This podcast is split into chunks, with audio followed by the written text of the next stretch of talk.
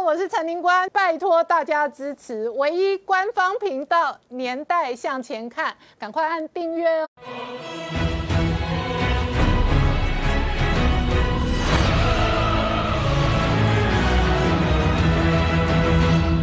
年代向前看，向前看年代。大家好，我是林官，欢迎我们忠实观众跟粉丝朋友扫描 QR Code 订阅《年代向前看》YouTube 官方频道。我们看今天呢，白宫政权交接，那这一个拜登掌权就职的这一个同一时间呢，肖美琴以驻美代表的身份哦，也参加了相关的典礼哦。而在这个时间点呢，全世界睁大眼睛看的是川普未来的政治动作。那告别华盛顿的同时呢，北京方面哦，现在。哦，火速下达制裁令，制裁了包含蓬佩奥、纳瓦罗、欧布莱恩跟这一个波顿班农等人哦。那这一轮的制裁到底会使得美中关系如何发展呢？以这一次来讲，华春莹是直接再度痛骂蓬佩奥，然后蓬佩奥可能是二零二四年的共和党的大明星，同时在拜登的主要内阁团队当中一直在的这一个重申哦，挺台抗中。那在这个总国防部长，事实上。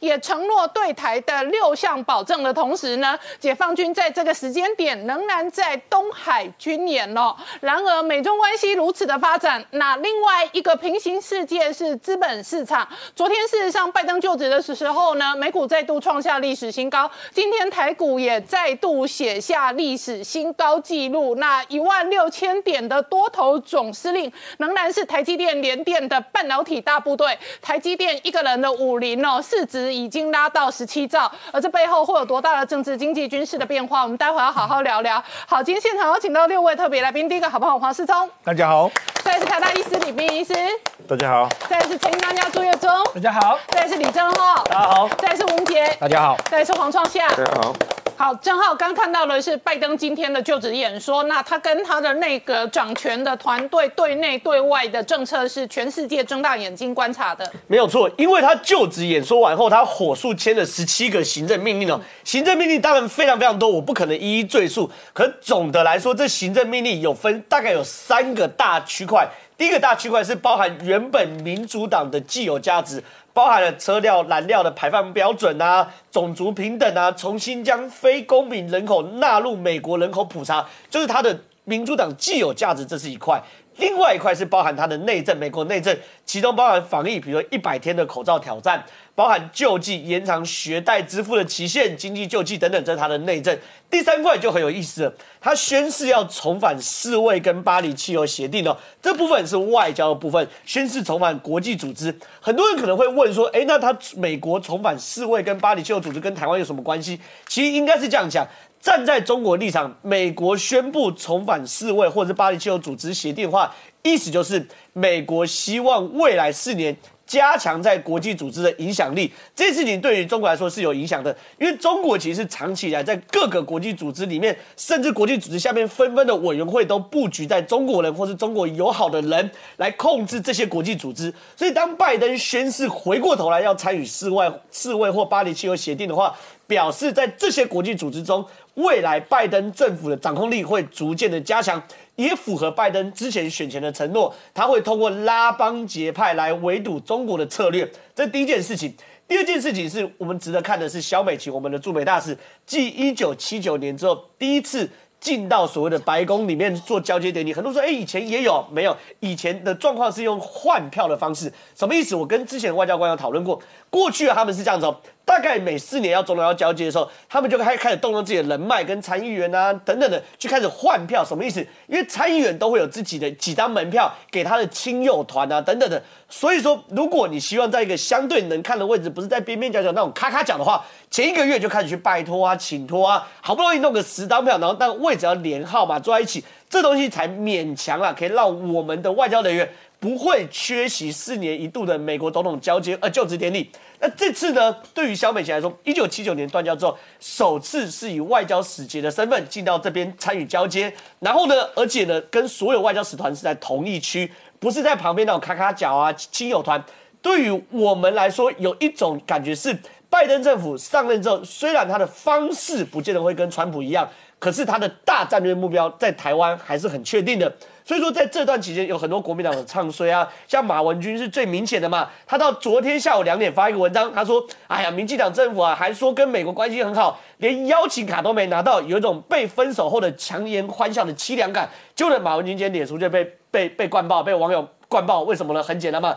打脸马文君嘛？那马文君现在国民党还怪说民进党压到最后一刻才才才告诉你什么什么兵不厌诈等等的。可问题是，你能先公布吗？你先公布，中国压力就来了嘛？国际的压力就来，中国就会动用他的盟友啊，包含他的参议员的好朋友啊，可能压力就来。所以本来我们外交手段就在最后一刻才公布，只能说啊，国民党见猎欣喜，笑得太开心了。那这个时候呢，华春莹又出手了。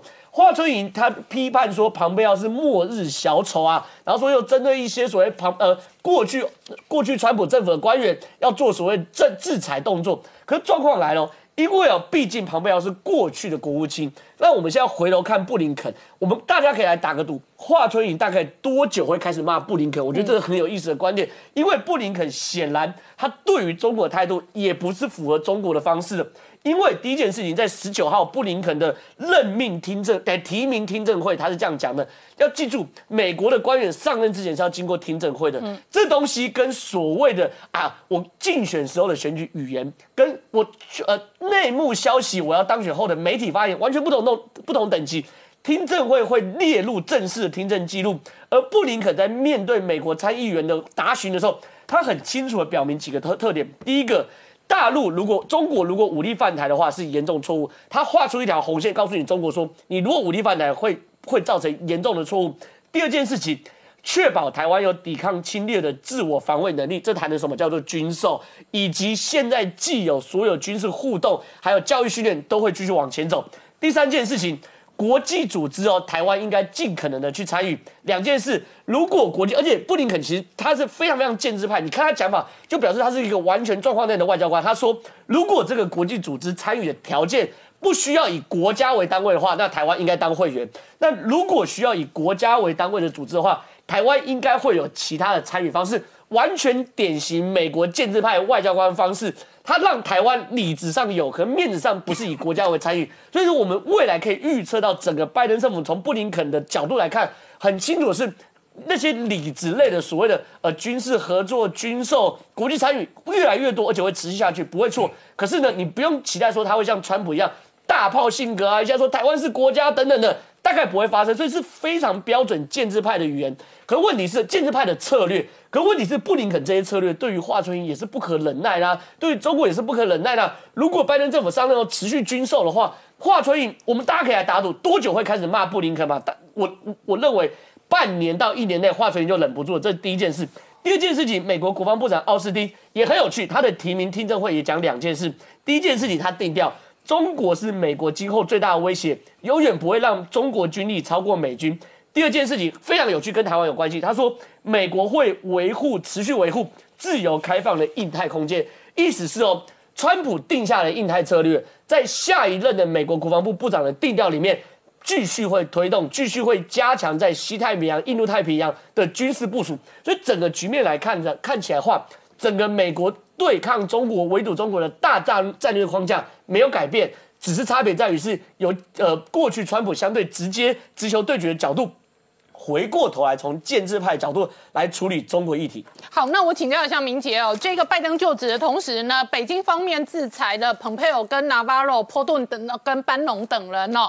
那同一时间，解放军哦，事实上也在东海持续的军演。我们观察，事实上，在这个拜登政府上台一月二十的前后啊，其实解放军还是做了不少的一个相关的一个军演哈。那包含从这个东海到南海，那东海的部分，它的一个海军的一个东海舰队的支队，那进行海上的实弹射击。另外，哦，它的一个东部战区，它还进行所谓对海对岸，那号称打了。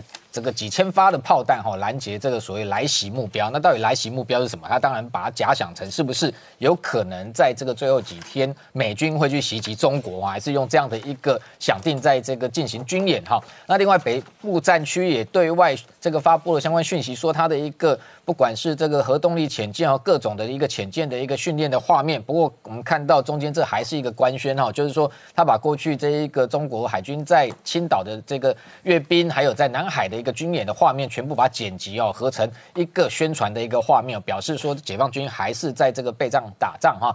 那另外比较特殊的是说，他在南海的西沙哈，最近公布的一个画面是说他在这一个进行所谓的红蓝军的对抗哈，而且中间特别突出的是说他们在强化哈所谓的这一个用英语来对敌心战喊话哈。那特别强说呃强调说这个因为。这个他们是位在所谓对敌军事斗争的最前线，所以要提高英语喊话的水准。但是这对比我们前几天其实谈过，它东部战区在进行所谓呃它的驱离外机的过程，反而是用中文啊。那那个外机他也不敢讲说是美机还是日机哈，是保留一定空间。但是在这个地方，在这个时间点，却很明确的说要提高英语对敌喊话的这样的一个水准。对敌喊话，那就是把美国视为敌人，那用英语来这样的一个喊话。难不成这个就是已经啊准备要跟美国在南海开战？那中间还特别哦，这个把他们的内部就是在英语喊话上面的训练几句话都把它展示出来。譬如说，还特别讲说 “You are surrender” 哈啊，你们被包围了啊，要这个解放军的官兵要学会这些喊话，然后对可能未来美军在南海的相关作为，那要用这样的一个方式哈，要去这一个震慑敌人。他的官媒还说这样的一个喊话是叫超硬核喊话。不过我们看到它的内容其实非常的。普通哈也表示说，其实解放军第一线的官兵的英文水准的确不是很高。为什么这样讲？他们在官媒还里特别援用说，过去抗美援朝的时候哦，呃，有一个中国的志愿军五十军哦，内部就有一个流传一段哈。在这个对美喊话啊，心战喊话上面的一些教学，那这个教学你看了之后，你会不知道他其实在讲什么。他说哦，这一个如果遇到美军哦，就是见到敌人要叫哈罗哦，用中文讲哈罗，然后萨暖德俄是投降，萨暖德俄是什么？surrender 哦，他直接翻成中文，然后汉字合普是举手，就 hands up 好，然后发法罗米是。跟我走，就 follow me，用这样的一个英语教学的水准，然后要现在这解放军第一线的官兵，好，因为遭遇到美军的时候，要用这样心脏喊话，这个都是老掉牙的一个心理战的模式了啊。在现代的高科技战场上面，其实大家都很清楚，就是说，其实你在作战攻防过程中，可能连敌人在哪里你都看不到，哈，胜负已经决定了。那这样的一个未来保安走向这个无人机，你呢都对无人机喊话哦。未来如果无人机都还是 AI 的，那其实我觉得这个对中国自己内部其实反而比较危险的是，未来同样的。反而过去解放军本来听不懂老美讲什么，结果现在未来老美把他这些英文都学起来了，未来反而是老美对他喊说 “You are surrender”，非常有可能是解放军本来听不懂还不投降，听得懂之后就举手投降啊。所以这个对他们来讲，我觉得这个也是解放军内部搞不好政治思想上面自己要控制好的部分啊。那这个部分我们觉得说，除了这整体的架构，其实刚刚谈到一连串下来，拜登政府上任之后到底。美中未来的一个发展，包含像对台关系的发展，到底是怎么走哈？这包含布林肯，包含这个奥斯汀他们的国防部长海恩斯他的一个哦，这个情报总监，全面性的一致。都同意说，认为说的确中国就是威胁啊。然后，但是这个部分的确跟这个川普政府还是有共识的，就是说，民主党现在也认为说，过去他们的 engagement 的这种交往政策，本来是希望北京能够透过交往，然后让它内部民主化，变成一个负责任的大国。但是现在这个希望的确是幻灭了，因为这个对中共内部还是太过度的一个幻想跟期待。因为今天中国都想要取代你美国了，你。这个美国有什么办法能够未来在他不遵守相关规定的时候，你去惩罚他？最简单的，川普政府任内，譬如说 INF 这种反导条约，这个中国就是不加入。然后新一新一轮的这个所谓核武裁减的谈判，中国缺席，这个不去就是不去，你美国还是奈他不了何。所以这种情况之下，其实川普一个强硬的一个对中政策、抗中的一个战略。某个程度对中国还是反而比较有压制的效果，所以回过头来，整体的一个未来美军的一个拜登政府上任之后的一个军事布局，有一些大方向应该是会维持川普任内的一个这个方向啊，包含像。这一个，他们要发展大量这个 Kirk Campbell 先前在他的一个专文里面谈到说，面对这一个解放军的威胁，美军还是要持续发展大量的长城的巡弋飞弹，那包含像这一个弹道飞弹或者是高超音速武器，因为解放军就是用这些千枚的飞弹在对准美军的航母，所以未来他认为说美军的航母某个程度要往后撤，但是把这第一岛链布满了相关的一个长城飞弹，对中国进行反制跟打击，让他没有办办法捉摸说美军在这个台海的介入程度会有多深，或者速度会有多快，用这样方方式来反制它。同时，美国海军近期公布的一个新版的建军计划里头也特别谈到，今年二零二一年哈要举即将要举行一个叫 LSE 哦二零二一的大规模海上军演，那中间要验证包含几项，一个是分散式的作战 DMO，另外一个。是这一个在争议环境下的一个近岸作战哈，LOCE，还有最后一个这个是远征前进基地作战。那中间其实有一个部分，这个字眼就非常敏感，争议环境下的近岸作战，其实这样的一个环境大概就是两个地方，一个就是台海，另外一个就是南海哦。那这样的你要应应这样的一个争议环境下的近岸作战，其实像逃。这个台海的防卫作战、岛屿作战就是近岸防卫作战。美军有规划说，未来它现有的三十一艘 LCS 近岸作战舰，慢慢会可能会加强在这一个南海，或甚至未来都不排除这到台海附近巡弋。因为过去这两年，他已经用他的这个 LCS，包含 LCS 八，这蒙哥马利，还有还有另外一艘这个叫菊佛之号，那部署在新加坡，然后在南海巡弋。最重要这。这是这一型这个船舰上面，它配备了最新的 NSM 哈，这种海军打击飞弹。其实台湾的军方未来也想要采购这型飞弹，它可以袭击一百海里以外的目标。让这种这个吨位不重，大概可能只有三千吨的这样的一个近岸巡防舰能够发挥很大的一个功效。特别是这个 Kirk Campbell 先前本来就是美国重返亚洲战略提出的这个幕后主使者，那这个部分等于说他的这个未来的这目标应该会在好拜登政府之内呃任内来落实。那台海的部分，同样这几天我们看到，其实已经有纷纷有一些对台已经算是相当友善的一个。动作出现，所以整体目前来讲，美中台关系哈，短期内应该还是确保在一个稳定啊互动的一个状况。好，我们稍后回来。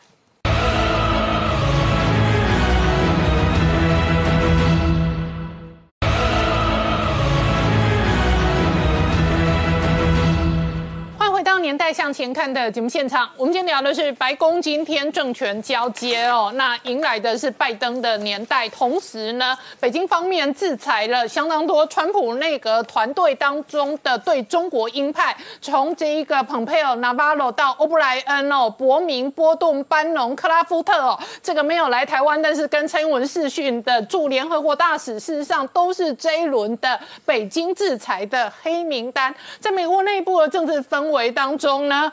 这一个川普离开白宫之后，他仍然是共和党的大山头。昨天传出来是他可能筹组新政党的新闻。好，石头刚刚看到的是川普的告别演说，他可能退守到佛罗里达，然而他仍然是共和党的大山头。另外一个很重要的核心是川普的路线，在美国政治上哦，究竟会如何带来化学变化？没错，不论你喜不喜欢川普呢，这个川普所留下来的这个所。反中有台的这个路线呢，基本上从目前为止，我们看到登场在参议院这个这个所谓听证会的几个，包括说像外交人员呐、财政的啦、国防的啦，还有这个情报的总监呢，目前的立场呢，其实跟川普的立场差异性不大。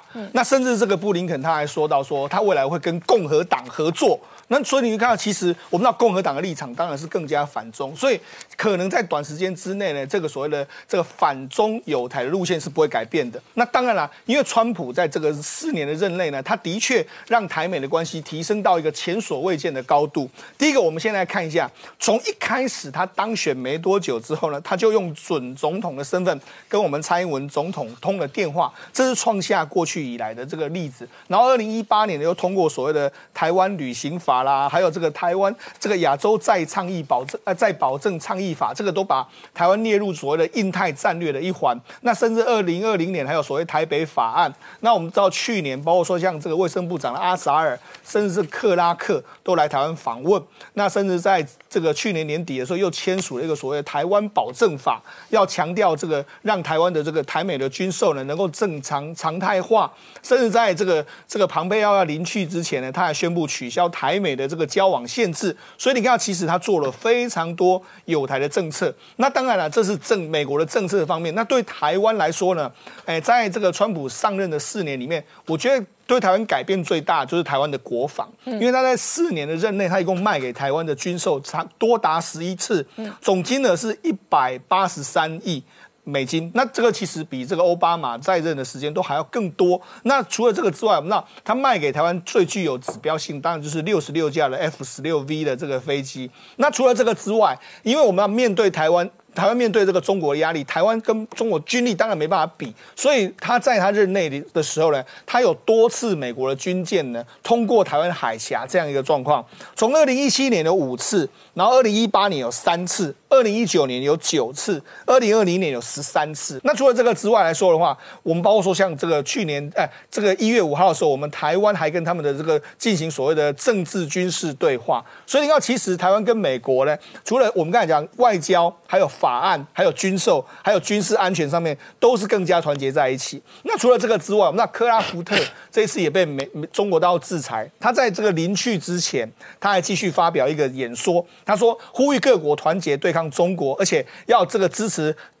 支持，而且要这个排除所谓的孤立台湾的这个作为。他也认为说，美国应该继续让台湾在国际扮演适当的角色。所以他在临去之前，他还讲这样话。那其实也不只是只有美国，我们欧洲也是一样。欧洲议会在二十号的时候表决通过所谓的共同外交及安全政策，还有共同安全及防御政策。两议两项决议，两项决议里面来说，他都提到说要严正的关注中国对台湾的侵犯，甚至要加强对台湾的政策。所以你看，其实不只是。川普的政策不只是影响了美国，他甚至可能还影响了世界上所有的国家。而且同一时间哦，创下川普卸任的同时呢，川普周围的对中国政策的强硬派哦，总共有二十八个官员遭到北京制裁。彭川普卸任了，蓬佩奥也要离开了国务院。但是离开国务院的时候，蓬佩奥的位阶又升级了，他从肥猪棚升为二十八战犯之首，嗯叫做末日小丑。这个中国呢？外交部呢，终于等到川普离开了，欣喜若狂，所以立刻公布了二十八名战犯，第一名就是蓬佩奥，然后再过来呢，阿萨尔、克拉克、克拉夫特、伯明、波顿、班农，一下子列出来二十八个，痛称他们说，将来你们和你们的家属严格禁止进入中国，包含港澳地区，你们有关的事公司事业也严格禁止。和中国做生意，因为呢，你们是疯狂的对付中国，侵害中国的主权。二十八战犯，他们就要加以清算。啊，不但是外交部这么样的几个情况，开始清算这二十八个蓬佩尔的人，而且呢，国台办也在这时候跳出来了，朱凤莲也跳出来，开始痛骂民进党，说你这个蔡英文啊，民进党疯狂勾结美国的这些反中势力，你们知道，你们将来呢一定会受到历史的惩罚和审判。其实整个过程中。川普终于离开了，你会看到中国大陆好像欣喜若狂，欣喜若狂到什么程度呢？整个呢，新华社还特别写了篇专文，标题就叫做。终于走了，川普好像要放鞭炮了，所以中国很多的网友打蓬佩奥打凶一点，可能累积蓬佩奥在美国的政治。所以我说他的位阶上升了嘛。对，就跟蔡英文二零二零年的很多选票哦，有很大一部分是习近平帮忙贡献。对，所以位阶上升，所以蓬佩奥其实应该会觉得说得到了美国就中国人的加加持和支持，然后再下来呢，他们继续打下去之后呢，所以呢。国台办下面的台湾网还特别讲了一个文章，开始为欧阳娜娜他们这些人讲话了，说台湾人也是中国人，为什么没有歌唱祖国的权利和自由？然后就把亚洲周刊那个蔡英英文是新威权主义的论调再讲了一遍。最后呢，他们在川普走了以后，开始严厉的警告，因为他们寄希望于拜登，所以警告台湾台独分子清单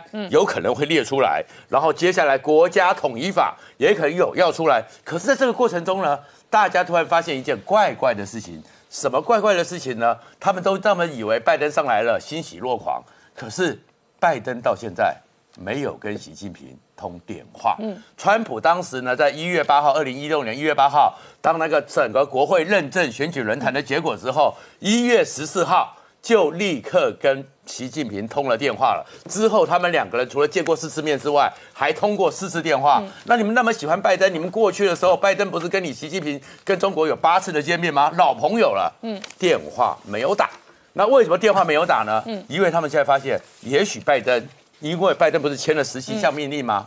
里面没有一项是跟中国有关，跟中国有关。然后现在呢，如果打了电话之后，习近平很希望拜登讲出四个字。一个中国，嗯，但是他们现在完全没有把握拜登会讲出这个事，所以你看到他们一方面欣喜若狂，另一方面想说，难道拜登上来之后真的会穿规拜谁吗？如果真的是这样子，现在他们会不会太过于高兴太早了？好，我们稍后回来。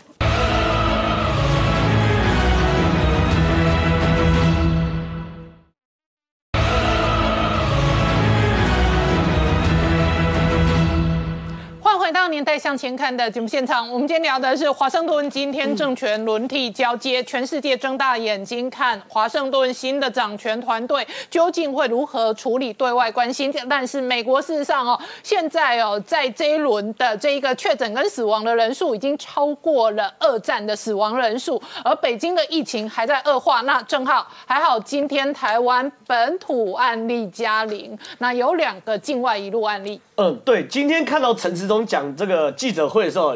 表情特别丰富，然后讲的那个不要讲废话，就是花边新闻也特别多，就表示说陈总感觉这个疫情好像有稍微归零了，但我们大家的心情呢还是悬在这边。为什么？很简单，因为记者会后来又又有一个重磅消息，说在原始指标案例，就是第一位染疫的这位医生啊，按八三八身上发现有两个病毒特征，我们一直以为啊，这就是 D 六一四 G 的病毒，就既然不是，它除了 D 六一四 G 里面，它又有验到。L 四五二 R 的病毒，那 L 四五二 R 跟 D 六一四 G 有什么差别呢？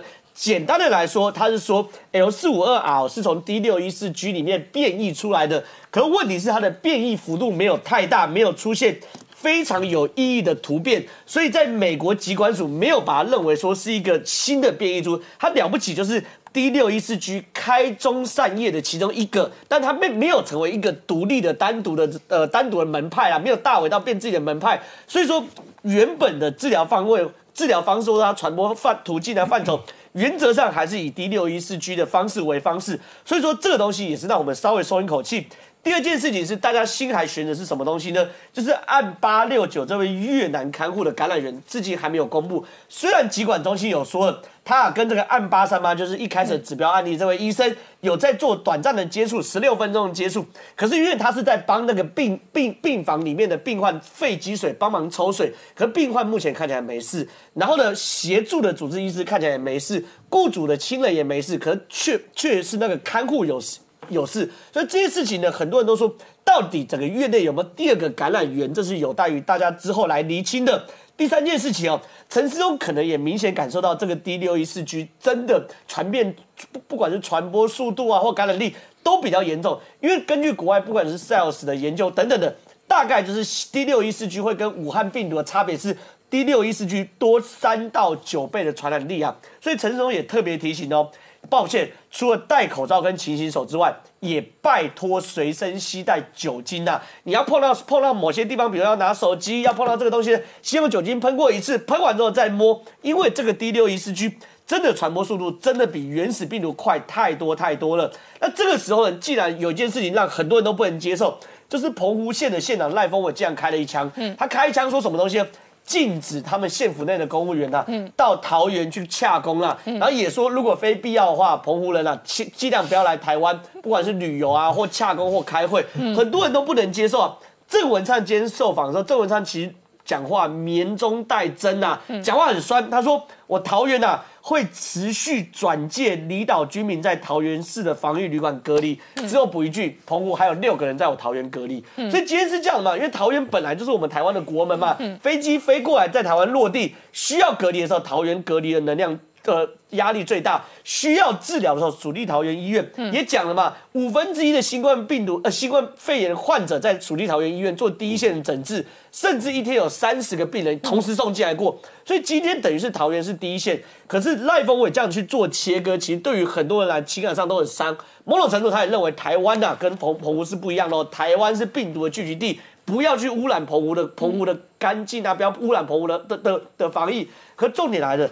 澎湖的观光人次从去年五月四万多人，到六月十一万人，七月二十万人，八月二十七万人，九月十四万人，十月十一万人。统计到最新数字是十月啊，现在已经九十四万人。如果你把十一、十二月加上去，今年大概是一百二十万或一百三十万人次。你要不要也呼吁台湾人不要去澎湖观光呢？你如果觉得台湾是染疫的，那你不要让台湾人去澎湖观光。你赖峰伟敢这样子呼吁吗？好，那我请教一下李批，你怎么观察？今天是本土社区感染的警报暂时解除吗？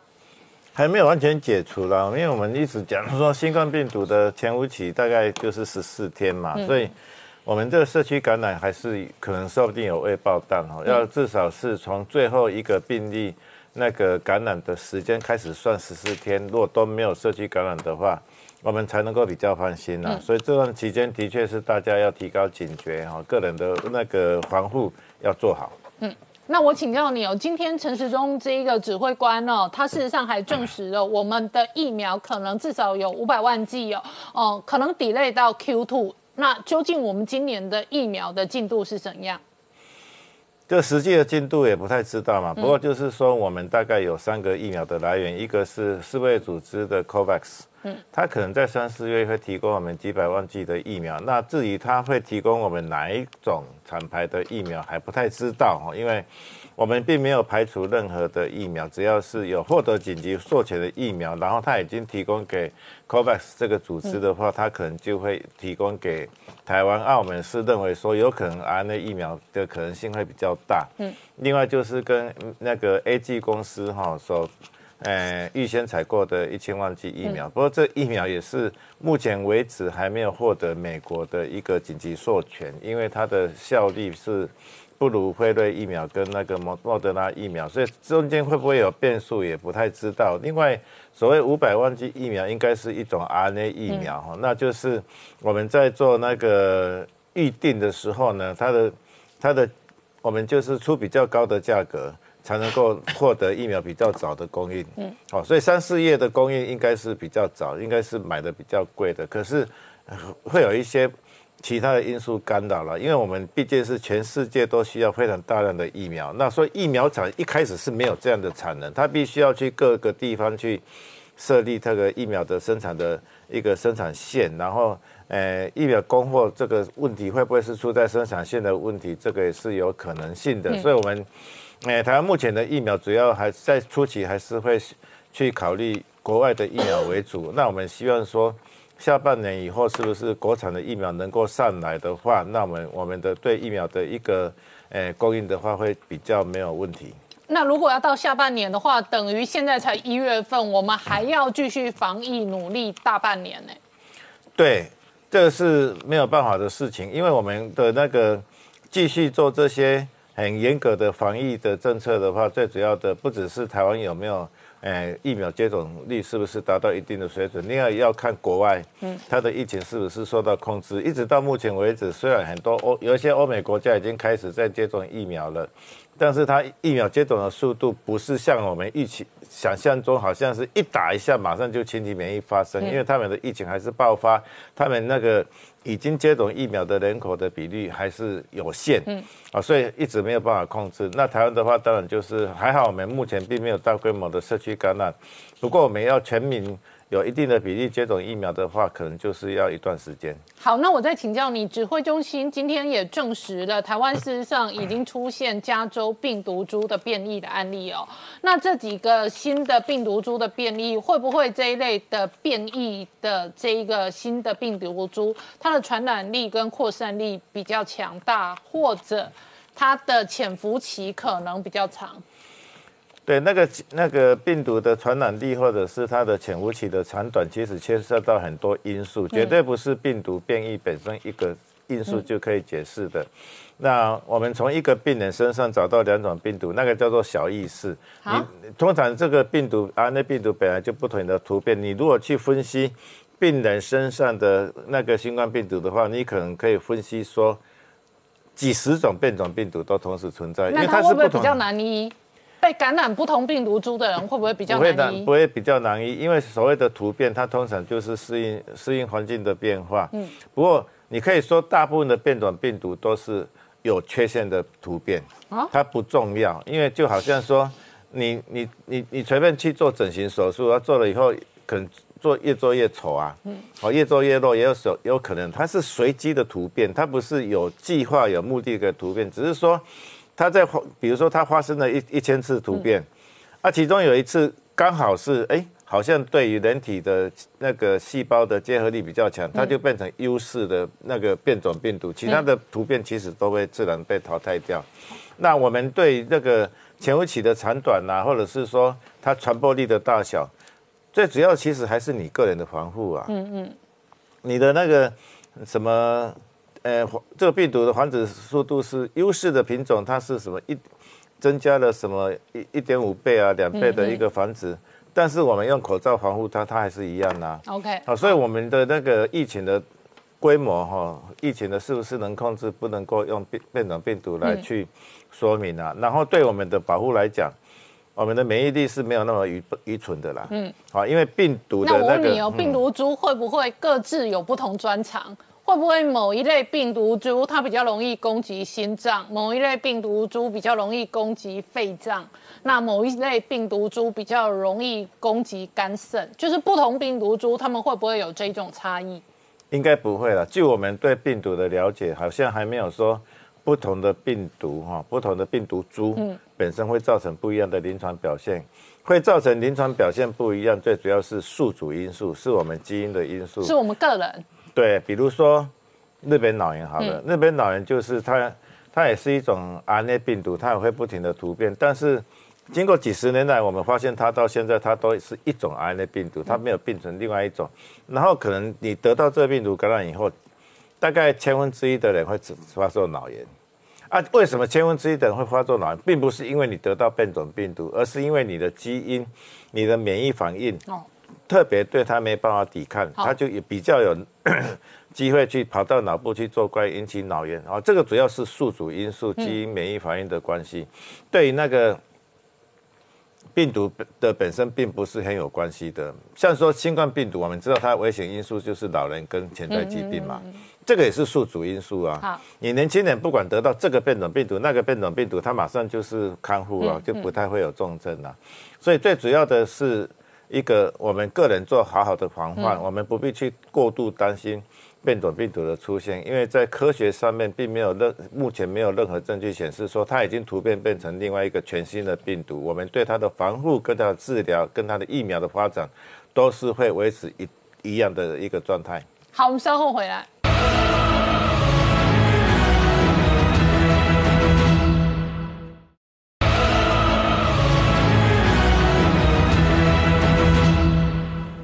迎回到《年代向前看》的节目现场。我们今天聊的是哦，全球几乎陷入平行世界。拜登事实上今天哦主政哦这一个就职的同时呢，美国股市拉出了历史新高的庆祝行情，而今天台股跟着水涨船高，也再度创下历史新高，而且多头总司令是台积电。事实上，观众朋友，你买的台湾五十零零五零哦，台积电的全值现在已经占五十三趴了。所以月中，我们昨天讲到。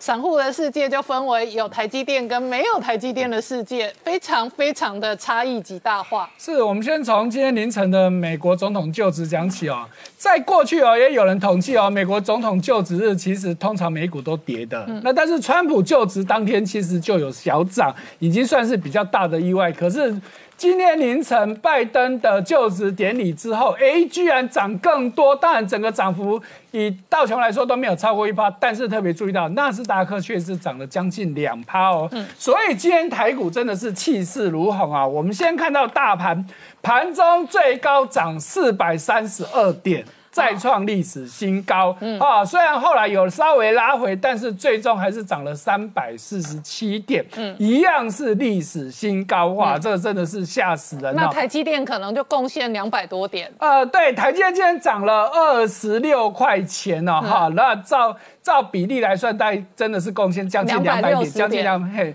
也是还没有到那么多了啦，哈，也都有在两百点有了哈。所以台积电呢，今天最高来到六百七十九块钱，收盘收盘收六百七十三，好，市值来到十七点四五兆，这个都是历史新高哈。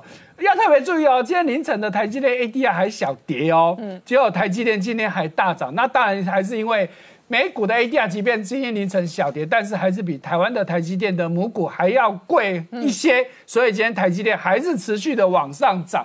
那再来联发科，我们我们先看到联电哈，联电今天也很厉害啊，联电今天最高也来到五十四块七，都是波段的新高，收盘收五十四块钱，涨了一点九块钱哈，也涨幅也有三趴多。再看到红海今天呃稍微弱一点。好，收盘收在一百一十七哦，它的波段高点是一百一十九，也涨了两块半。好，那大家都在讨论的就是零零五零当中，就刚林官讲的，现在台积电已经占到五十三趴。哦，不要以为就这样子而已哦，因为现在开始有人台积电喊一千了。哦，如果台积电真的到一千的话，有人算过，那零零五零台积电就会占百分之七十五。啊，那其他四十九个占百分之二十五。对啊，那但前提是台积电要涨到一千呐，哈，所以说我们这次有了已经先算好，因为等一下我们谈到来，所以我们看到过去川普四年的政绩啊，哈，我们应该说他对台湾的贡献了哈，让台股在过去四年就这个统计的九十三个全球指数当中，台股是涨最多的，嗯哇，而其他的其他的国家哈。台股是涨九十二趴，那第二的是丹麦涨八十九趴，纽西兰是涨八十二趴，那美国自己的标普五百是涨六十七趴，是排到第九名，嗯。虽然也不错，但是台股啊，台湾真的要颁个匾额给川普协会我良多啊哈。那不只是台股涨哦，台币也涨，台币这四年涨十一点七趴，全世界也排到第四。那第一呢哎还是丹麦，第二是欧元，第三是瑞士法郎哈。所以我们看到刚刚讲到，现在外资对于台积电、对于联电的估价真的是越估越高。昨天有人开第一枪，喊千元千金股的台积电，好，这个是谁呢？这是来自于香港的这个投资机机构，呃，这个 Alicia。好，那当然这。这家公司在台湾并没有合法注册，哈，只是他在网络上、在媒体上喊，台湾也管不到啊。不过他喊出一千块钱，还是让大家吓一跳。可是呢，就在今年啊，去年中的时候，他那时候喊。喊那个联发科喊一千块，大家也觉得你根本就是鬼扯，因为那时候联发科才五百多块，可是联发科今天已经来到九百三十几喽。嗯，所以你说台积电真的不会一千吗？哎，那没人敢讲哦，哈。所以这个 Alicia 这一喊呢，这个赶快证交所出来警告大家，哎，这个外资喊的，你们信不信？你自己看着办。好，投资有风险。对，信者自负后果。这这个证交所也很好笑哦，而且啊，它不只是台。台积电的喊一千哦，他在美国的 ADR 喊两百美金哦，这也都是很夸张、很夸张的数字哦。好，所以我们看到这个国外的媒体哇，很重量级的。经济学人，嗯，啊，说台湾的这个重要性呢，真的是与日俱增。尤其经济学人的这个副总编史丹蒂奇呢，最近就是接受台湾媒体的访问，他特别提到哦，全世界现在接下来就是会对东亚，尤其是台湾呢，特别的关注。那其中当然很重要的就是台积电哦。好，那我们再看到，不只是台积电很夯哦，我们现在看到联电也很夯哦。什么事情？哇，脸书的。主管透过关系，请联电帮忙敲产能哦，好，那是怎么回事呢？其实是因为脸书他们要做所谓的 VR 头盔哦，其实已经到第三代了哦。嗯，那你其中有一个很重要的这个音讯晶片，原本是跟台湾的华讯下单，那他一年要下近一千万颗。可是问题，华讯是设计公司，还是要有人帮忙做嘛？那问题，华讯都不告拉达十号脸书亲自出嘛，跟联电桥十二寸四十纳米的制程。哎，这其实在告诉你什么事情？我们之前对联电 Focus 都在八寸，那八寸满，我们早就都知道，现在还要脸书的主管出来瞧，表示什么？连电的十二寸很紧，很也是很紧，所以只好出来不够有力，瞧不到。对，好，所以再看到哈，日经啊，这也是我们一直在关注的，就是 Intel 到底要不要跟台积电下单？哈，日经这次很斩钉截铁的说，昨天已经完成谈判了，而且有三样东西会下单，一个是 GPU 啊，就是图形处理器，再来是调谐器，第三个是 AI 加速器，而且明年会正式生产。真假我们不知道，但是这是日经斩钉截铁的说，哈，哦，难怪今天台积电这么有力。是，那今天晚上 Intel 就会准备发开法说会，嗯，据说今天就会正式公布，哈，我们就今天晚上等着看结果。好，再来艾斯摩尔，当然这个是台积电的神助手啊，哈，那台积电发大财，艾斯摩尔马博汉班，哎，艾斯摩尔公布财报。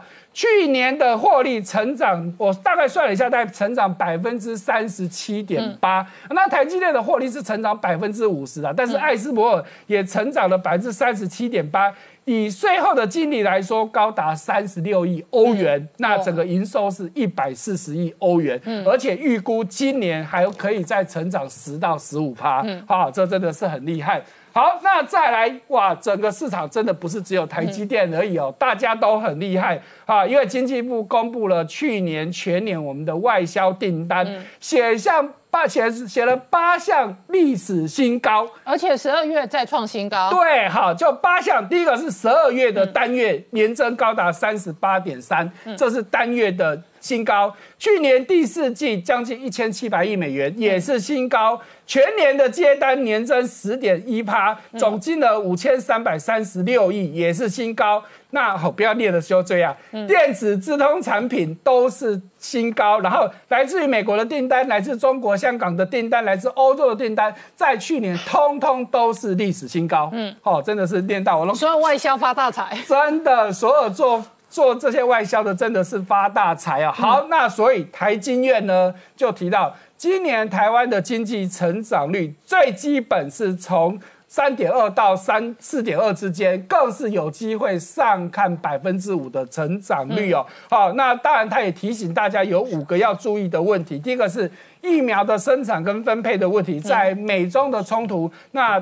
会造成的演变跟影响。第三个，美国的新这个经贸秩序啊，因为拜拜登上台了嘛，会跟过去有什么不一样？大家要去注意。第四个，金融跟实体经济脱钩啊，这也是要注意的地方，因为。股市一直涨，但是经济真的还没有跟上来哈。我指的是其他国家，不是说台湾了。好，第五个就是政治的不确定性，其中特别提到的就是贫富差距越来越大，再来还有民粹主义所造成的一些问题。好，这是台经院提醒大家要注意的。好，我们稍后回来。Hello，我是陈宁官，拜托大家支持唯一官方频道《年代向前看》，赶快按订阅。Hello，我是陈宁官，拜托大家支持唯一官方频道《年代向前看》，赶快按订阅哦！欢迎回到《年代向前看》的节目现场，大家好，我是宁官，欢迎我们忠实观众跟粉丝朋友扫描 QR Code 订阅《年代向前看》YouTube 官方频道。我们看拜登今天就职哦，强调要当全美国人的总统，同时可能启动这一个百日计划，要戴口罩，要防疫。那美国股市呢？道琼创下三万一千一百八十八点。历史新高，同时带动台股跟台湾的电子大部队哦，今天再创新高。可是同一时间，拜登的核心幕僚团队布林肯哦，直接在国会上公开说，中国是美国最大的威胁。同时呢，准国防部长说呢，要协助台湾捍卫自我的这一个自我捍卫。那一旦中国武力犯台的话，将会是一个严重的错误。所以，拜登跟他的内阁团队到底会如何处理对外跟西太？太平洋对中国的战略关系哦，全世界都睁大眼睛看，但是北京这个时间点哦，直接制裁了美国二十八个官员，核心的官员是蓬佩奥。蓬佩奥事实上是共和党二零二四年的大明星，这一次痛骂他是末日小丑。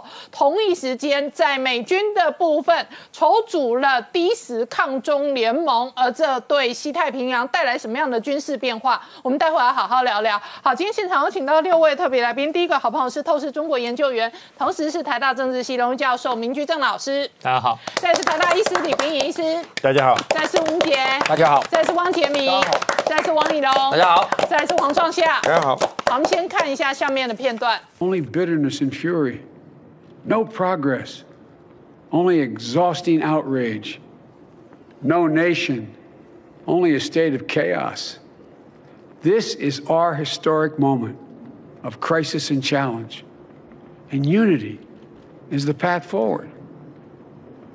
And we must meet this moment as the United States of America. 好，创下刚刚看到的是拜登呼吁美国要团结，他当全美国人的总统。可是同时一时一时间，他的内阁名单在国会的公开听证会上对中国是非常强硬。这今天在白宫的主要色调叫做紫色。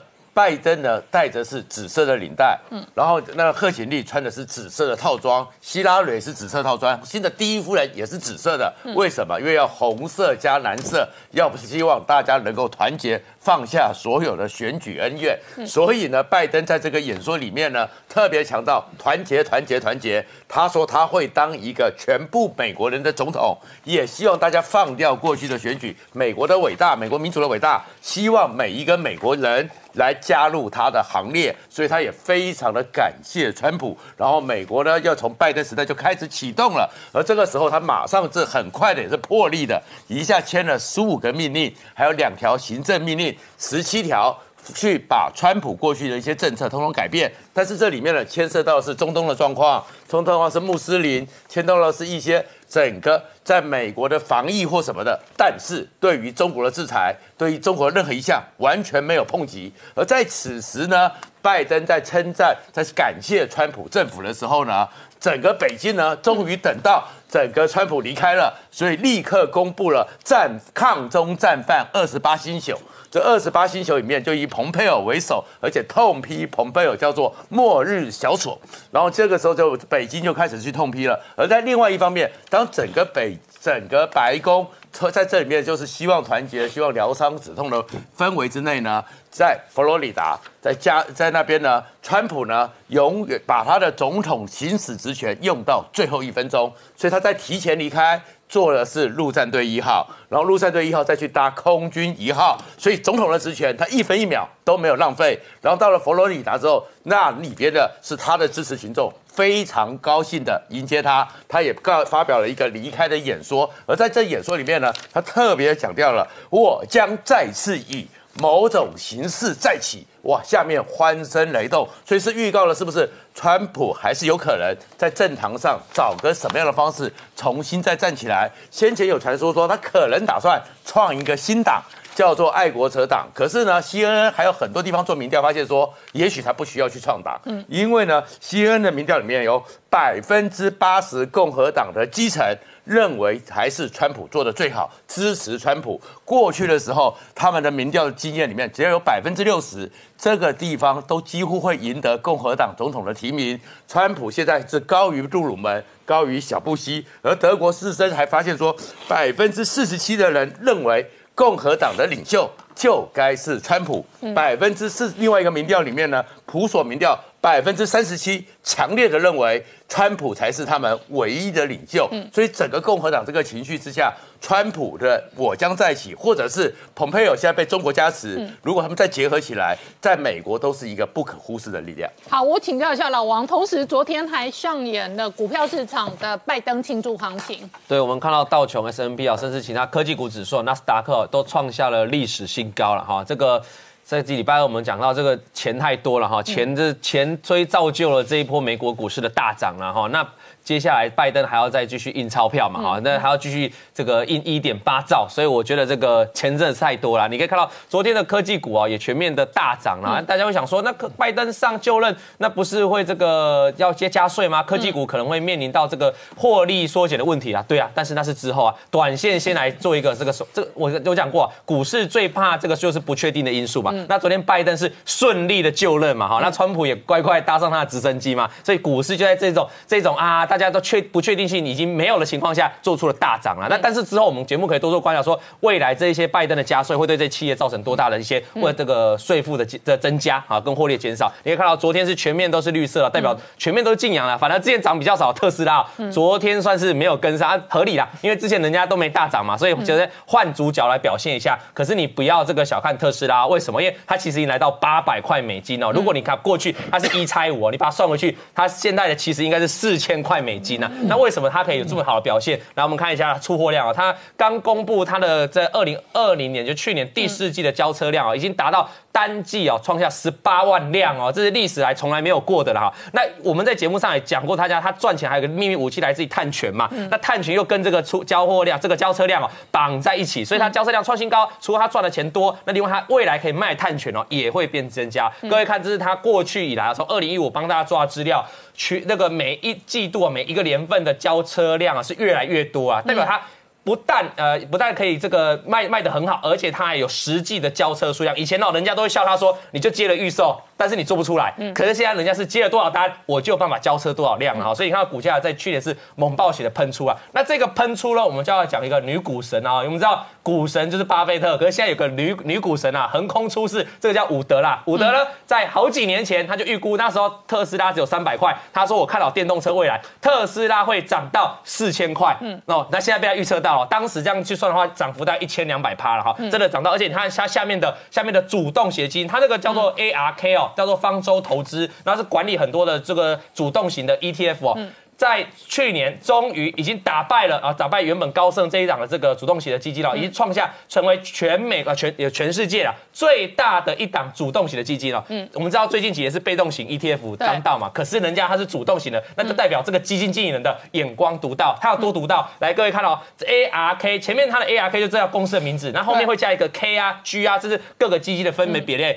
这是去年去年报酬率前二十名的这个主要的主动型的 ETF 哦。你可以看到 ARK 的就占了前三，就四档哎，而且我给大家看哦，它有一个 G 是基因的基因的革命，对，没错，有一个 G 应该是它的这个新科技的创新，对，所以它都专做创新科技，创新科技。就是像呃电动车是创新科技，或者网络刚刚看到几个大型股 Netflix 这个都是创新科技，再来生物科技，他们投资的是基因。就基因编码或者是基因相关的医疗公司。对，所以关键你知道他接下来要做什么新的主动型 ETF 啊？他要做火星。好，对对，太空的，对，因为他又看好，他有看好马斯克要做这一块啊。所以观众，如果你错过这个 ARKK、ARKG，那不妨你可以多注意这样未来可能的太空 ETF。太空 ETF，哎，真的哦哈，你要相信这个，他的眼睛有光读到有多读到。我举例啊，ARK，A，去年涨最多是 ARKG 这一档 ETF，但是市值最大。就是资产规模最大是 ARKK，那我拿 ARK 这一档哦，它前十名的持股给大家看哦，第一名是谁？就是特斯拉了哈，那所以他就眼光独到，而且。有人说啊，你看对一档股票没什么厉害，但是他还敢重压，成为他整个基金持股的最大的一个权重，哎，这个才是厉害的地方啊哈。那也可以看到下面下面这张是它的净值哦，跟市价，你看它那一路的飙涨，那起起涨点哦，大概就从去年开始啦。所以说实在，马斯克特斯拉造就了很多大富翁啦，包括这个相关的主动型 ETF 也是这一波大受惠，这是它的资产规模，ARKK 资产规模也是大暴增。我刚才说它是全球最大的主动型的 ETF 了哈。那那我跟你讨论一个问题哦，ETF 事实上也。会助涨助跌是，因为比方说一般的散户投资人去买他的 ETF，他 ETF 的方 size 就增加，然后他就必须去布局他的部位嘛。那所以他一方面部位膨胀，另外一方面新的散户来追嘛，来跟，所以他就很容易助涨助跌。那所以这一类的人，他压中小型股就有可能互相有一个助涨助跌的这一个循环的这个状态。因为当盘势不好的时候，投资人会要求赎回基金嘛，那赎回基金那个那个基金公司就要去卖股票嘛，所以特斯拉。它这一波也算是助长哦，因为你看下面这个关键刚才提到了，这个这个散户的钱会丢进去嘛，这是他的现金流，就是去去申购基金的，一天哦，单日哦，去年年底创下一天三点八亿美金呐，去买这张 ETF 啊，哎，他这代表他公司拿了很多钱嘛，那继续投资嘛，所以也推升了这个助涨助跌啊，推升了特斯拉继续往上冲啊。那反观未来哪一天有全球股市有什么泡沫的时候，它也会是成为一个主要的卖盘的力道了哈。那你可以看到，所以去年年初我们看到好几次垄断嘛，嗯，对。那如果将来哪一天泡沫化了，熔断可能也是助跌嘛。对，就是这个，这个就有有好坏的两面了哈。那大家可以看到，他赚，他最近，他这他为什么可以成功啊？因为他这几年的投资组哦，专门都已经锁向这个大型股。你看到他大型股的持股比在他 ETF 是持续攀升，小型股已经越越来越往下了。这代表什么意思？我我们跟关姐之前常说啊，像现在纳斯达克啊，其实都是 FANG 在带动嘛哈。所以告诉大家，全球现在的投资方向，台台股也是啊，台股最近都在涨，台积电跟联发科啊，也是在锁定大型啊。你说那种中小型股其实没什么涨，所以我想大家要跟上这一波啊，包括这个基金技能，它的步伐布局的步骤，我觉得会在未来你的操作会比较顺利。好，我们稍后回来。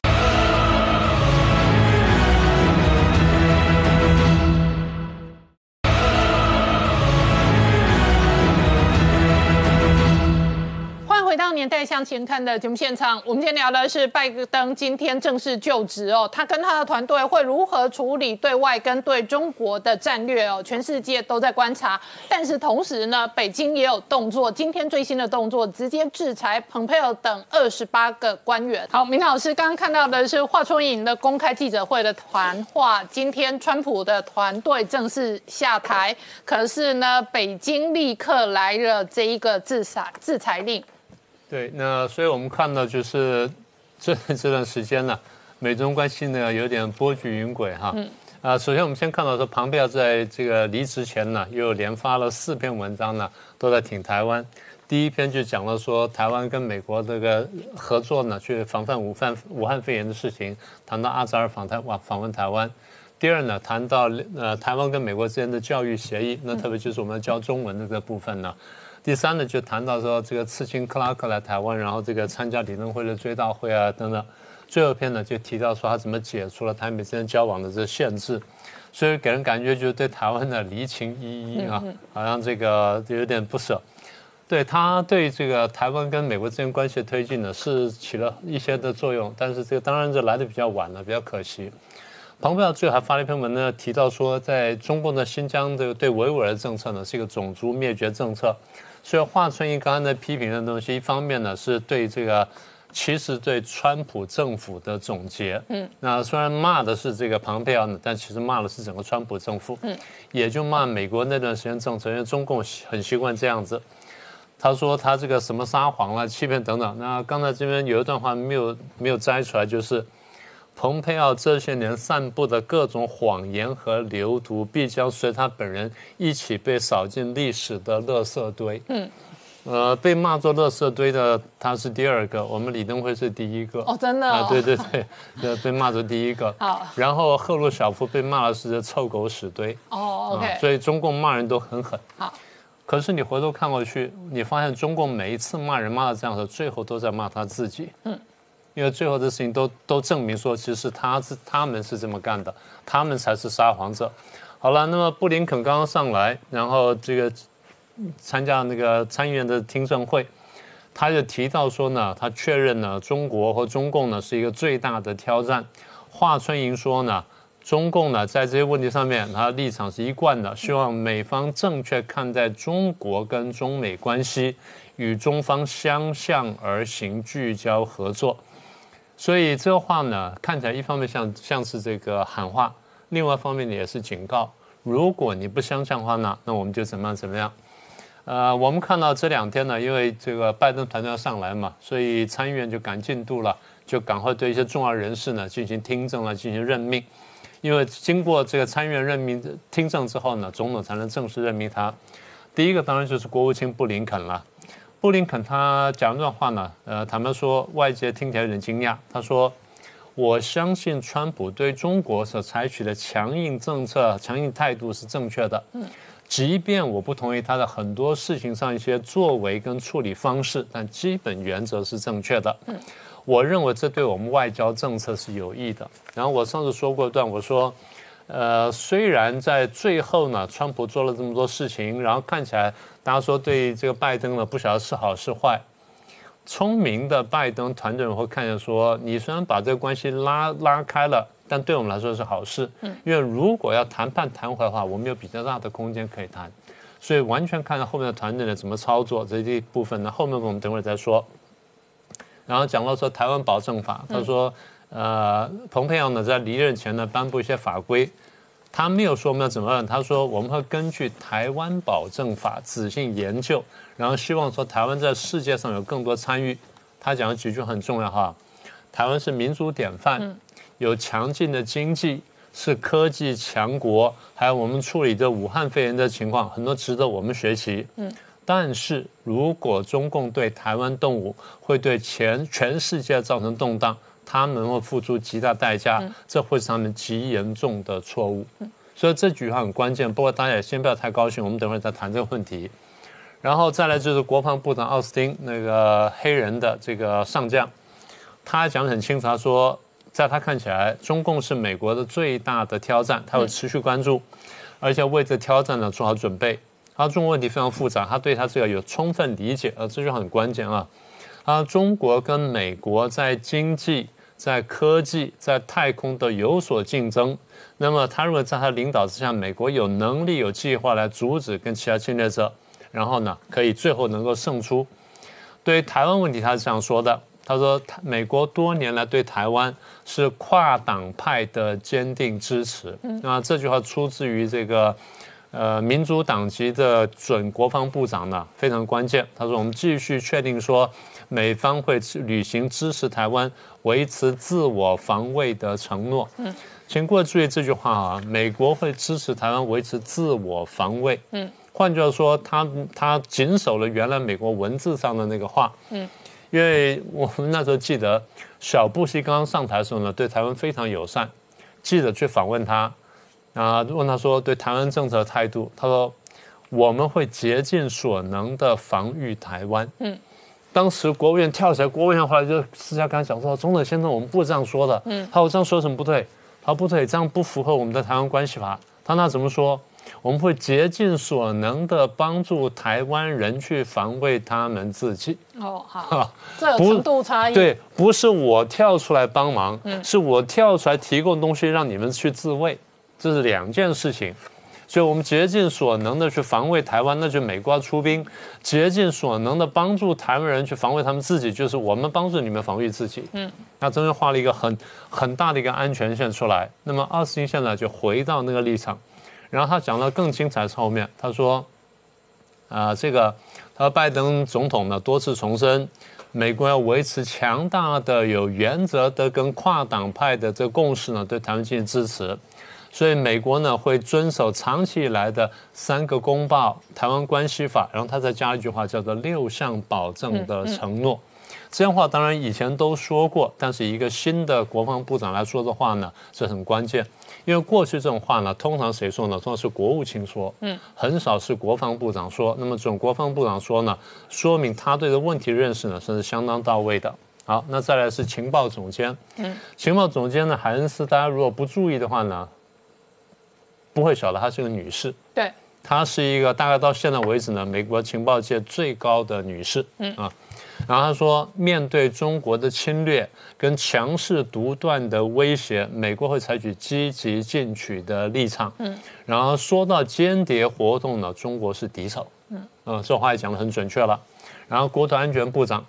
马约卡斯说：“中国对美国构成威胁，尤其是毒品、芬太尼、奴工跟假货，我们会打击来自中国的威胁。”然后最后是财政部长耶伦，耶伦我们当然很熟悉了。他说：“我们要针对中国善用不公平的、非法的贸易行为采取行动。嗯，中国借着倾销商品、建立贸易壁垒，用非法补贴削弱美国的企业。”而中国呢，我们现在确认是最重要的战略竞争对手。那么我上台之后会使用所有的工具，所有可用的工具去打击这些不公平的贸易行为。嗯。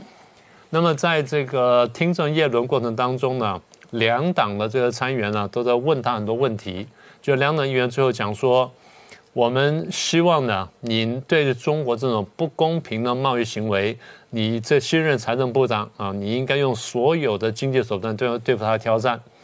那么这是比较罕见的，看说两党一致。说明在问说，美国对华政策是否达成两党一致？目前看起来很像，但是我们等会儿再再分析一下。那最后是一个是新疆问题。那么那参议员就问到他们说，那对于新疆维吾尔的问题，种族灭绝呢，是是你怎么看？布林肯说，他同意庞佩尔说的，他是一个种族灭绝。嗯，当然这件事情就引起了这个刚才华春莹的批评。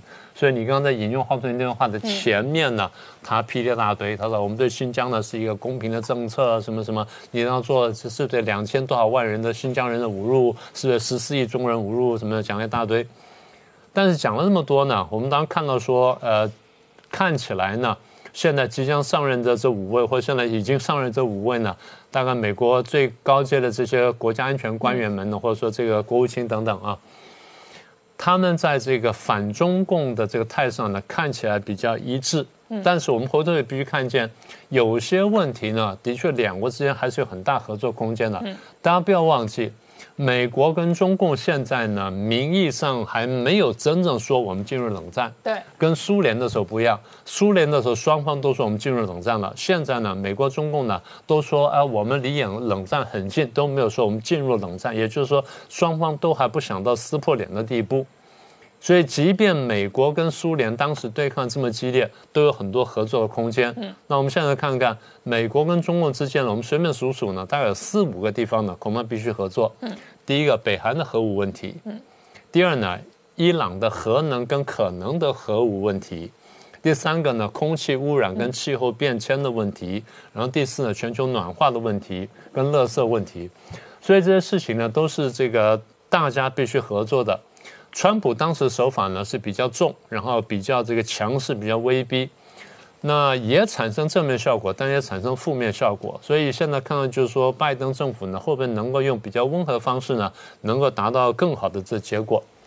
那再一个就是庞票在刚刚不是提到说，庞票在离职前取消了跟美美国跟台湾之间交往的限制呢，把这外交事务手册上的涉台准则跟纲领呢全部都废掉，然后说可以公开来往。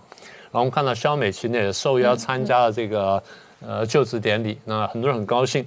可是我还得提醒大家啊，这所谓的外交事务手册呢是国务院的内规，嗯，这国务院内规呢可以由国务院或国务卿呢来主导修改，所以将来一定程度的回来或者说变形的再回来什么等等呢，这可能性我们是不能排除的，所以大家还不要高兴的太早，我们得谨慎面对它。那最后一个人呢，就是这个国安会的那个印太事务协调官，就是坎贝尔。嗯，呃，Kirk Campbell 呢，跟台湾互动很多，然后我们很多人都认识他，也打过交道。人是一个挺温和，然后挺理性的人。他对于他在还没有这个上任之前呢，参加了一个一场研讨会，谈到一件事情呢，当时因为他大家觉得他是一个准官员嘛，就问了很多问题。他在回答问题的时候呢，其实讲的那个话呢很精准。他说：“我们现在对于跟中共之间关系呢，我们的确有一个合作共荣的，哎，合作共存的前景。嗯，那合作共存前景，他他希望寻找一个合适的接触管道跟合作机制。呃，川普也不是说不合作，只是川普呢看起来就是大棒用的比较多，胡萝卜用的比较少。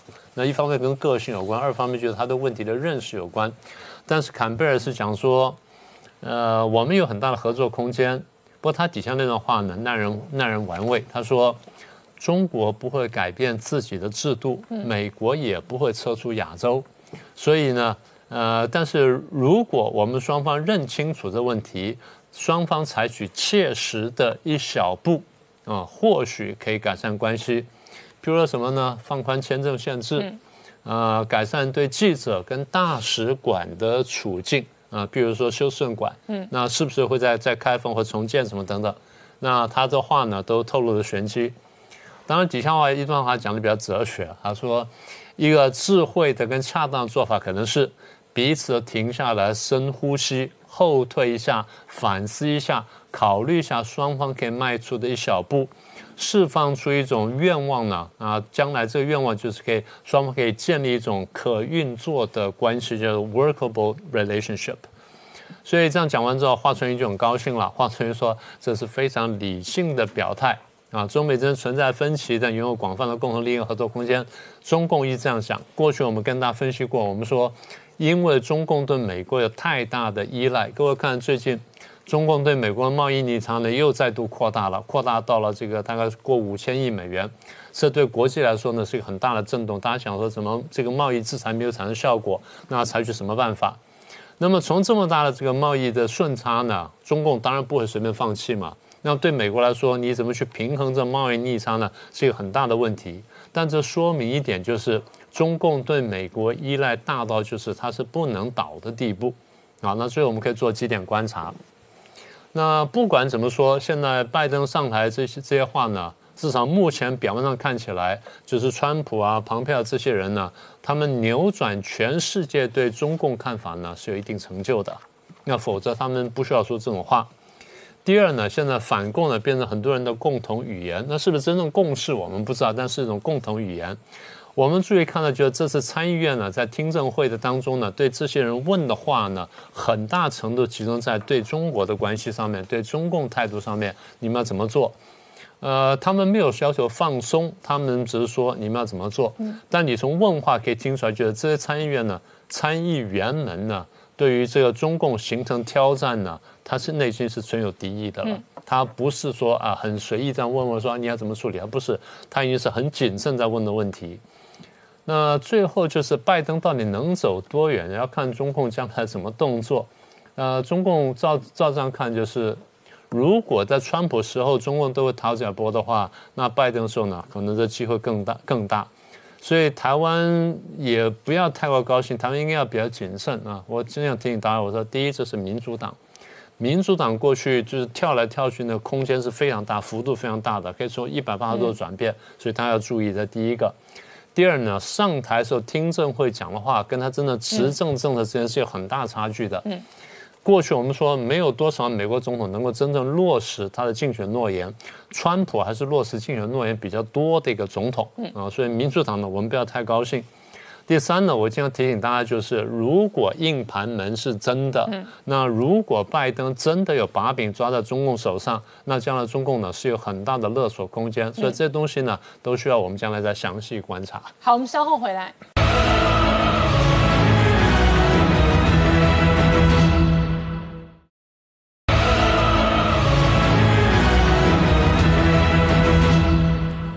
回到年代向前看的节目现场，我们今天聊的是拜登今天正式就职哦，他的内阁团队公开谈话再度定调，中国仍然是美国最大的威胁。那这样的定调的同时呢，美中的贸易战到底会不会有变化？叶伦有最新的公开说法。好，前面刚刚看到的是叶伦预告了美中的贸易战很有可能持续。那另外一轮是科技的战争，特别是民主党的科技里头呢，推动新科技跟新能。能源是很重要的核心。那今年最大的主力核心就在电动车。没错，拜登经济学让台湾最惊讶的部分就是它的清净能源这一部分。那当然包括了像是无人车，还有包括电动车以及所谓的啊太阳能。不过重点在这边，讲到这个电动车，大家想到的意思。这个特斯拉的马斯克哦，确实有人那么精算过。我们知道，在二零一二年呢，第一部这个 Model S 出来的时候呢，价格其实不便宜哦，是七万七千四百块美金哦。当时很多的这个加州富豪呢，都有认为说，拥有一部这个 Model S 呢，就是荣耀的这个富豪的表态哦。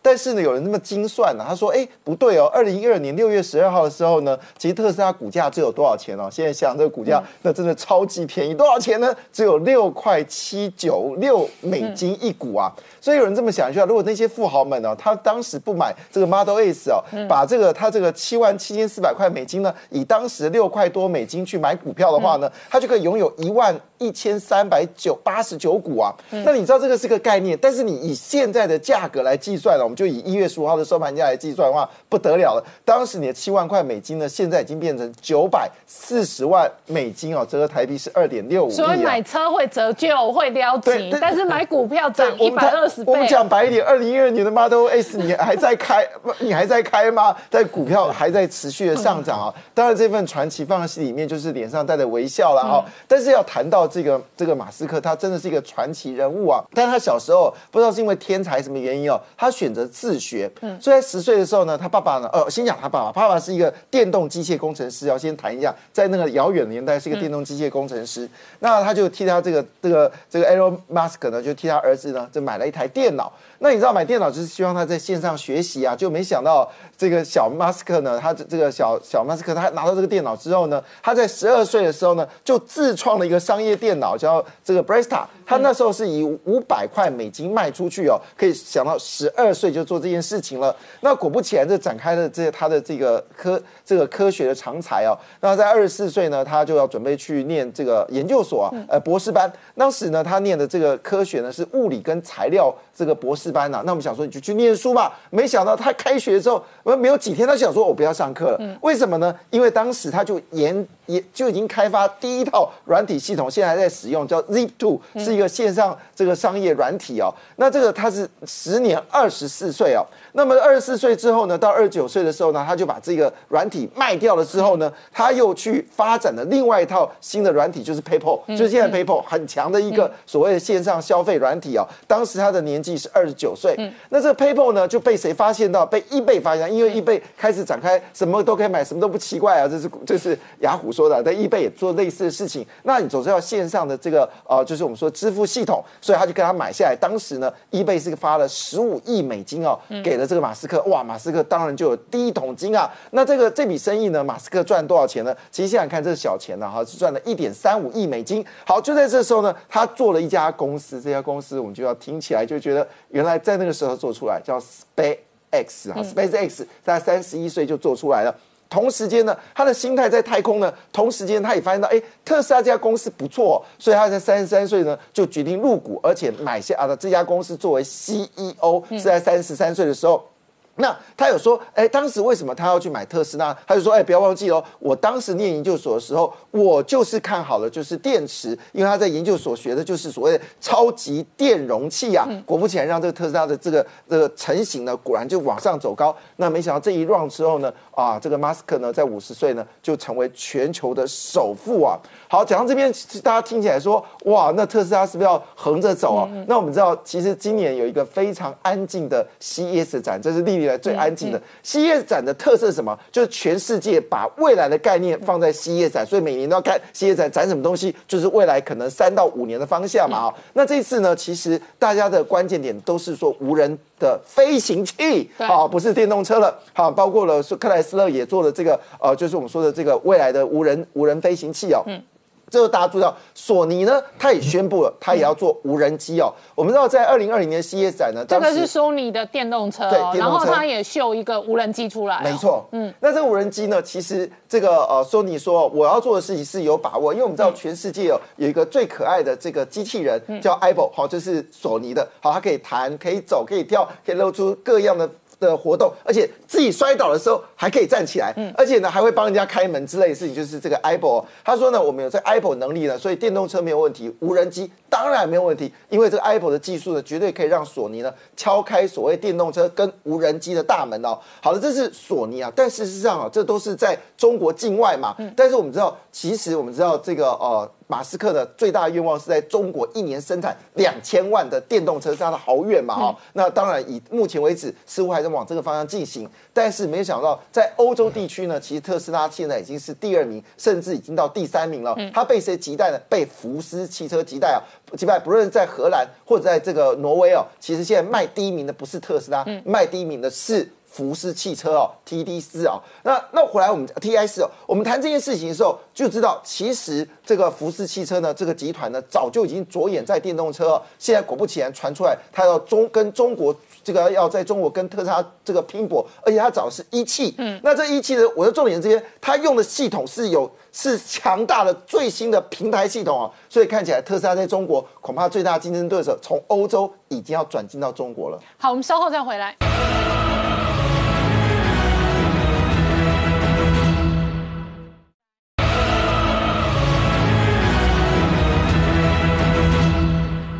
年代向前看的节目现场，我们今天聊的是拜登今天就职，而且他有一个新的政策，想要强制戴口罩。那希望这一个百日计划可以控制住美国的疫情。李皮怎么看？戴口罩本来就是很重要的事情啊。不过那个西方医学的传统观念都认为说，他那个叫生病的人或者是照顾。那个生病的，包括医护人员啊，或者家属才需要戴口罩，一般健康人不需要戴口罩。那这个传统的观念呢，影响了他们民众的一些戴口罩的意愿啊，因为他们从小就是觉得说戴口罩是一般人是不需要戴的，所以他们这个一开始很多国家开始宣导戴口罩以后，他们实际上民众遵从戴口罩命令的那个几率比较低，嗯，不像台湾哦，台湾我们政府也没有。诶，命令之前呢，我们就大家路上看都是戴口罩的哈，就自觉性会比较高一点。那我想，那个欧美国家很多在一开始控制疫情，都想都是想到用社交距离，因为他们一直接受到的教育就是说飞沫传染会经一两公尺之内会有效的传染，所以大家都间隔两公尺以上就不会发发生传染了哈。啊，这个东西是有点简化，嗯，这个防疫工防疫的那个作为，因为我们不只是飞沫传染，你还有接触传染，嗯。那你即使大两，你大家要保持两公尺之内是非常困难的一件事情，尤其是在团，你在公车上面啊，你在走路的时候，其实很很多的机会都跟其他人会间隔两公尺之内，这个是很不容易执行。虽然理论上说它好像有点效果，但远不如戴口罩，因为戴口罩的话，即使一两公尺之内你也没有没有问题啦。所以我想。拜登上台以后，那个规定强制要戴口罩，它的成效会是怎么样呢？就主要是看他他执行的那个执行力是怎么样子。啊，你规定说一定要戴口罩啊，不戴口罩你会做什么事？嗯，你会罚钱吗？嗯，还是做什么特别的处理？哦，还是赶回家呢？如果没有强制的一个作为来配合戴口罩政策的话，如果说很多美国的民众他还是按照传统的观念不戴口罩的话，他的这个。疫情的控制就还是会有问题，它可能就是要打疫苗接种率达到一段程度以后，疫情才会慢慢消退下来。好，那李批，我再请教你哦。这个以全球的疫苗施打的速度跟效率来讲，现在媒体追踪报道，以色列可能是地球上数一数二快的，因为他们已经成功施打几百万人了，约莫已经有呃这个四分之一的全国人口施打了。可是它也传出好几个哦脸部瘫痪的这一个案例，你怎么观察这个可能是副作用吗？对我们打了疫苗以后，一定会看到很多所谓的不良事件。嗯，因为你不打疫苗，在自然的情形之下，就很多人会生病，啊，很多人会死亡，很多人会脑中风啊、心肌梗塞，包括我们现在所谈的这个脸部瘫痪，这个叫做颜面神经麻痹，哈，那英文叫做贝尔斯帕西，贝尔贝尔氏症。那所以，我们对于这个疫苗打了以后出现的不良事件，它是不是真的跟疫苗有直接的因果关系？必须要用对照研究才能够证实。那所谓的对照，一个就是说，有打疫苗的人跟没有打疫苗的人去对照。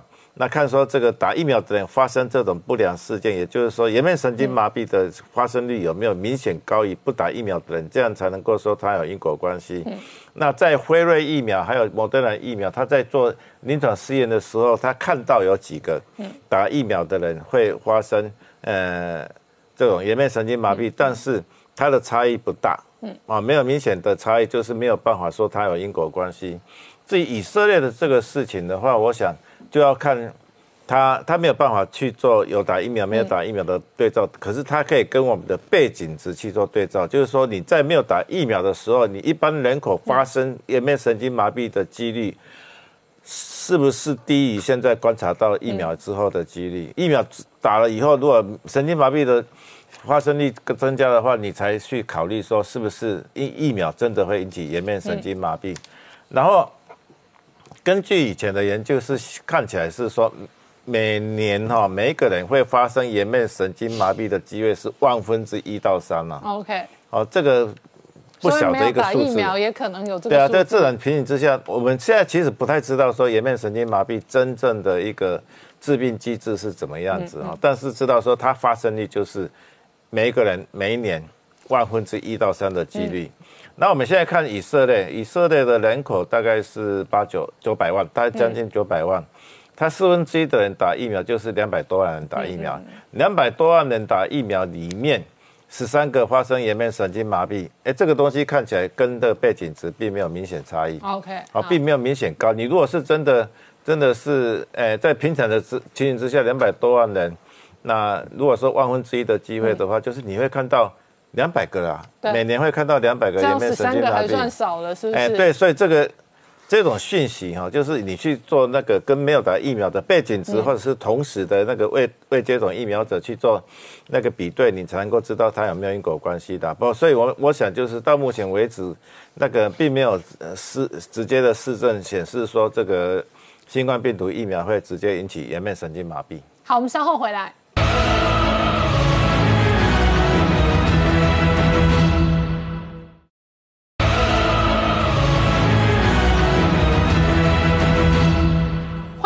年代向前看的节目现场，我们今天聊的是拜登今天正式就职，他就职，他的准国防部长再度强调，中国是美国最大的威胁，而且再度定调要协助台湾自我防卫。那同时呢，这一个主要的这一个第十联盟，现在也在军事上围堵中国。对。这个第十联盟主要是英国首相强生他提出来哈，就是说原本的 G7 啊七大工业国就是英法德意啊，那这一个还有包含像日本、加拿大哈，这再加上哈可能印度、澳洲跟南韩哈这样子组成一个第十联盟。不过这样的第十联盟它当然是。呃，针对性的某些部分哈，是对抗中国。那主要它的一个目标是说，要这一个，譬如说拒绝用采用这个华为的五 G 啊这样的设备。那主要是要摆脱所谓中国科对中国科技的这样的依赖哈。那严格来讲，它也不算是一个军事对抗联盟哦，跟过去上所谓的军事同盟意涵不太一样。那这样的一个军事低时哈，这样的一个联盟是不是？呃，拜登政府上任之后会支持哈，个人研判应该会。为什么？从刚刚事实上也提到这个他的这个新任的印太这个事务官哈，这个科。的 Campbell 哈，他先前其实他的有一呃写过一篇专文，内容大概有一套他的一个基本上对于这个美国未来外交或者印太地区战略的一套论述哈，中间大概有三个核心哦。第一个就是说，呃，当然面对中国的威胁，这是一个事实，他们也是正面的一个坦诚哦。啊，主要是说要透过所谓的这个国际秩序，这是一种；第二个是权力平衡；第三个就是透过多边主义要去联合哈所谓的盟邦来对中国进行制约。那这样的一个前提之下，中间他也特别谈到，像这个拜登政府，他认为说，呃，没有必要去组建一个庞大的一个联盟，就是说。针对国际事务，什么事情都要解决的这样的一个庞大联盟，但是要去加强化啊地区性的联盟，或者针对特定事务的一个联盟，那这中间包含像低时，也就是说，他先前其实已经呼应，就是说未来美国应该会支持低时哈这样的一个民主联盟的一个存在。那同时地区性的针对印太战略，其实像这个美国国务卿庞皮欧他提出的这个印这个美日印澳四方安全对话这个部分，他也。这个认为说有必要哦，拜登政府要延续下去，因为这样的一个美日印澳四方对话有这个呃相这个有对于中国有一个权力平衡哈，跟这个制衡它的一个能力，那这样的一个。它的一个这个外交跟战略上的目标，其实背后还是非常重要，这都是一个外交手段。那你背后最重要的，其实它也并没有忽略掉一点，就是说美军的一个强大军事实力，才是支撑这些策略能不能哦实现的一个重要的一个这个后盾跟筹码哈。所以我们看到美军，其实我认为说，这不管是民主党或共和党政府，其实从过去几十年来，甚至上百年的一个美军的一个军力发展上面来说，不分党派，对于武器的研发，绝对都是要维持一定的优势哦。所以最近我们看到先。前谈过无人机，那今天补充一个，就是说我们看到 MQ 九的无人机现在有最新的一个作战的能力哦。因为像台湾跟美国采购了四艘呃四架这个 MQ 九 B 哦，是属于侦察型，那叫海上卫士哦，用于海上侦察。那现在这一个美国海军跟通用原子公司又合作，在最近测试了一型用这样的一个 MQ 九 A Block 五型哦，携带了四个哈这种所谓的这一个空投声呐的吊舱，也就是说这样的一个吊舱，它可以在空中直接对海释放所谓的这个反潜。声呐浮标这样的一个声呐浮标，甚至最多哦，这个 A 型可以带到四十个，那这个这个 G 型可以带到八十个，这样的一个数量，其实已经直逼像这个先进的 P 八 A 的这种反潜机，它可以带九十六到一百三十个之多哦。那声呐浮标简单讲，它就是说在海上，我们知道。对海雷达，雷达波再强都没办法穿越这个海面，知道水下的状况。那为了这个侦查潜舰的一个，不管是水下的一个这个动态，你必须透过声纳浮标。那用这个能期待的数量越多，你能够这个释放的这个面就越广哈。那甚至是越绵密。那用透过这样的方式进行反潜，那这样的一个动这个作为，等于说让 MQ 九无人机未来这个走向这个非常多的一个多功能，不管是对地攻击，甚至先前我们谈到过有空战版，甚至现在未来都能够进行反潜。这样的一个做法，其实对于台湾人来讲，未来也不无是一个呃重要的一个指标。因为台湾发展的腾云无人机，过去都在展示，并没有挂地狱飞弹，但是挂两个救生吊舱。未来这个吊舱非常有可能也可以换成所谓的反潜这个声纳浮标。所以整体上来讲，我们认为这个拜登政府上任之后，这几天我们看到很多他的国安高层纷纷谈到，就是不管是对台的支持，或者是说。这个对这个中国哦这样的一个相关的警讯，那这样的一个说法，当然呃现在刚上任，我们当然是观其呃听其言，但是实际上未来是不是哦会遇到不同的这个困难，或者是北来自北京的挑战，就有不同的做法，我们还是要观其行。好，今天谢谢大家收看《年代向前看》，也提醒我们忠实观众跟粉丝朋友扫描 QR code 订阅《年代向前看》YouTube 官方频道。我们同时在 IG、脸书、Twitter、推管上面都有官方的账号，而我们 YouTube 平台上面也有超过七千个影片资料库，欢迎大家看好看满看到饱。谢谢大家收看。